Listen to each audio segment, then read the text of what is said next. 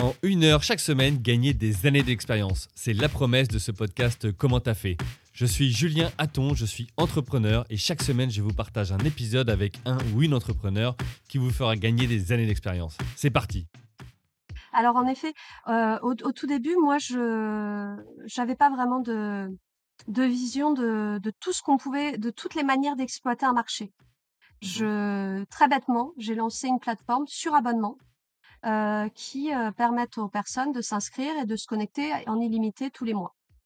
Euh, à refaire, je referais peut-être les choses différemment, je penserais le, le concept différemment dès le début, et vraiment c'était ciblé B2C. Et en même temps, ça permet de, de générer un MRR qui est euh, rassurant euh, sur, ce, sur ce site qui a maintenant 7 ans et, euh, et qui a permis d'engager des nouveaux frais parce que j'ai toujours, toujours réinvesti. Euh, L'argent que j'ai gagné, j'ai mis 6 ans à me verser mon premier salaire sur ma boîte. Pas parce que j'avais des ressources de côté, hein, je l'ai dit au début, hein, mais parce que j'étais prêt à beaucoup de sacrifices, parce que je savais qu'à un moment, ça allait marcher. Et Alors, deux choses par rapport à ce que tu viens de dire. Euh, MRR, donc pour celles et ceux qui nous écoutent, donc c'est le, le, Monthly Recurring Revenue, donc c'est euh, le revenu mensuel euh, récurrent euh, lié aux abonnements. Donc, mine de rien, mmh. tu dis, j'ai pas fait d'école de, commerce ou autre, mais, tu commences sur un modèle qui est quand même intéressant pour toi en termes de, visibilité de, chiffre d'affaires. et deuxième sujet, c'est tu dis, j'ai mis six ans à me payer, mais alors, comment tu as fait à ce moment-là pour, pour vivre pendant six ans, pour gagner de l'argent, enfin voilà, pour tes besoins en fait, surtout avec, avec des enfants je dirais beaucoup de sacrifices. Euh, pour, euh, pour la petite histoire, quand on a décidé de revenir à Montpellier avec euh, euh après une expérience un peu ratée à l'étranger euh, pour dans, dans le cadre de mon métier, j'avais plus aucune ressource financière et surtout absolument pas du tout, du tout l'envie de retourner au sein de, de l'éducation nationale. Et là, je me suis dit, c'est ça ou rien. Et euh, du coup, il a fallu revenir euh, sur, sur notre région, à Montpellier.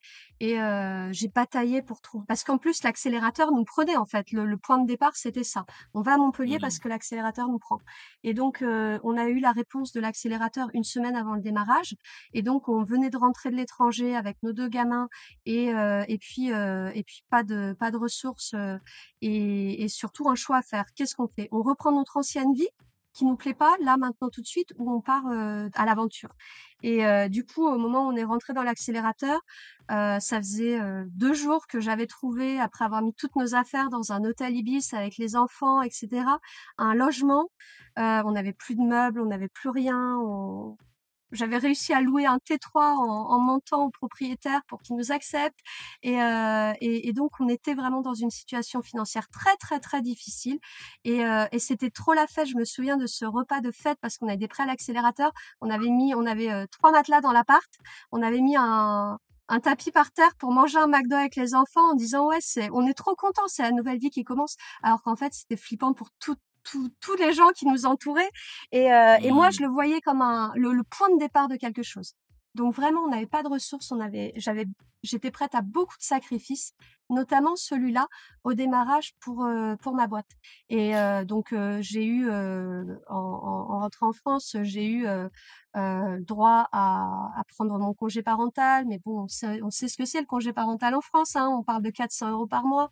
on a on a bénéficié après du chômage de, de, mon ex-mari, etc. Enfin, on a vraiment fait des grosses économies sur tout pour pouvoir réinvestir, réinvestir, réinvestir, euh, pour euh, parce que parce que la boîte, moi, j'y croyais quoi.